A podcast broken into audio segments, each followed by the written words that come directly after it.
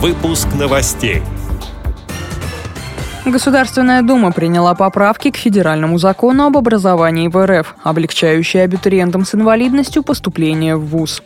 В Москве завершился форум «Здоровье нации. Основа процветания России». Фильм «Экипаж» показали в тифлокомментариям.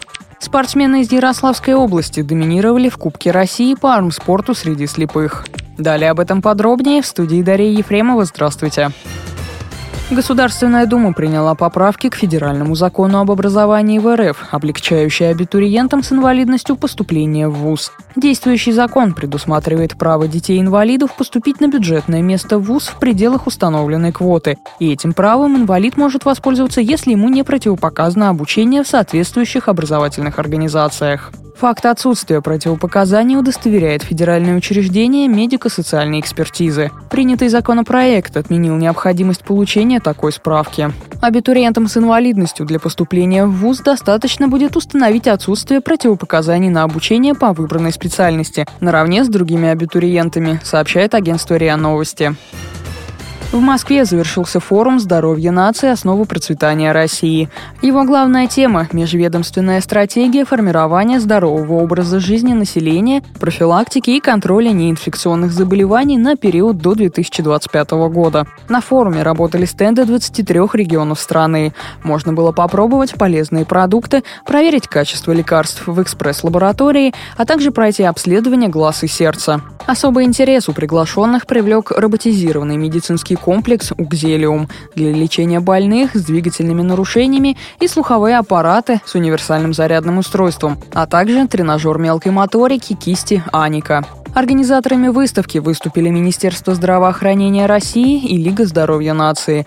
Руководитель этой общественной организации, академик Лео Бакерия, поделился с главным редактором радио ВОЗ Иваном Онищенко секретом долголетия. Это, конечно, физическое здоровье раз, и это стремление к созиданию.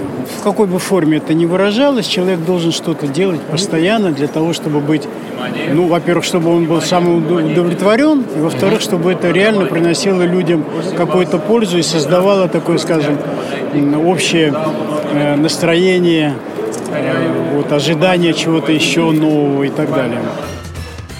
Ставрополе прошел показ фильма «Экипаж» с тифлокомментарием. Его зрителями стали читатели Краевой библиотеки для слепых имени Маяковского. К слову, в рамках общероссийского проекта «Кино для незрячих и глухих» при финансовой поддержке известного мобильного оператора создаются и адаптируются десятки мультиков и фильмов с тифлокомментарием и субтитрами. Уже адаптированы такие российские фильмы, как «Призрак», «Три богатыря. Ход конем» и «Рай» Андрея Кончаловского. Представители сборной Ярославской области одержали наибольшее количество побед в Кубке России по армрестлингу, проводимом Федерацией спорта слепых в Ярославле с 14 по 17 апреля. Борьбу за награды турнира вели 37 участников из 8 регионов страны – Ярославской, Ивановской, Московской, Костромской, Белгородской, Челябинской и Тюменской областей, а также Республики Дагестан. В результате в копилке хозяев Кубка 6 золотых медалей в весовых категориях до 60 и до 75 кг у женщин и в абсолютной весовой категории, а также до 60, 75 и 90 кг у мужчин. С этими и другими новостями вы можете познакомиться на сайте Радио ВОЗ. Мы будем рады рассказать о событиях в вашем регионе. Пишите нам по адресу новости собака ру. А я желаю вам всего доброго и до встречи.